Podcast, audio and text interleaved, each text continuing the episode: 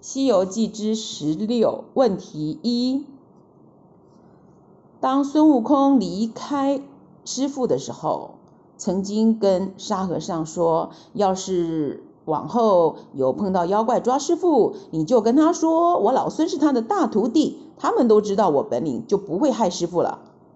那么这次沙和尚到底有没有跟碗子山波月洞的这个笨妖怪提到孙悟空呢？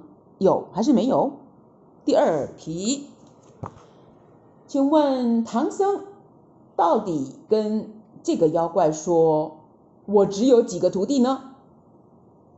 第三个问题，这个笨妖怪到底之前认不认识孙悟空啊？